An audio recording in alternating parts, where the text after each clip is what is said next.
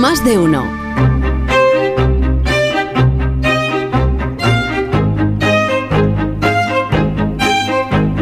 18, el primer comentario de cada mañana con la firma de Marta García ayer, la primera de la mañana. Marta, buenos días. Buenos días, Carlos. Es muy interesante lo que está pasando en Utah.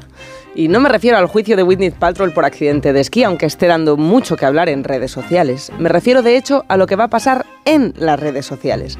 Acaban de aprobar allí una ley que prohibirá a los menores de edad tener redes sociales sin el consentimiento explícito de los padres. Los menores de 18 tampoco podrán usar las redes de noche porque se van a bloquear automáticamente. Y esto incluye TikTok, Facebook, Instagram, YouTube, Twitter. Además, esto me parece lo más delicado de todo, los padres en Utah podrán revisar todas las comunicaciones, fotos y mensajes que sus hijos manden o reciban por redes, también las búsquedas que hagan, hasta los 18 años. Es un poco como si les dejaran, por ley, leer el diario secreto de todos los adolescentes. ¿Y cómo van a garantizar la aplicación de esta ley de control de las redes? Pues para registrarse y para seguir teniendo una cuenta activa, un adulto tendrá que registrar a su hijo con su carnet de conducir o algún documento oficial. Hasta ahora los menores se saltan a la torera las restricciones fingiendo tener más años. También las tecnológicas se lo saltan a la torera porque los algoritmos saben perfectamente cuando un usuario es menor por el uso que hace. Todos hacen la vista gorda hasta ahora.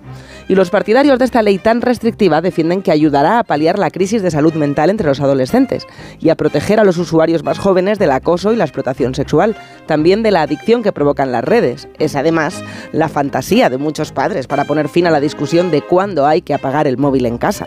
Pero sus detractores advierten de que una ley así puede aislar a los jóvenes de buena parte de Internet, no respeta su privacidad e impide que los que tengan problemas en casa puedan buscar ayuda, amigos o refugio y acabe aislándolos más.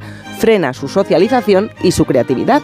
En vez de prohibir sin más, a lo mejor podrían exigirle a las tecnológicas que hagan cambios para que las redes sean más seguras, pero para todos.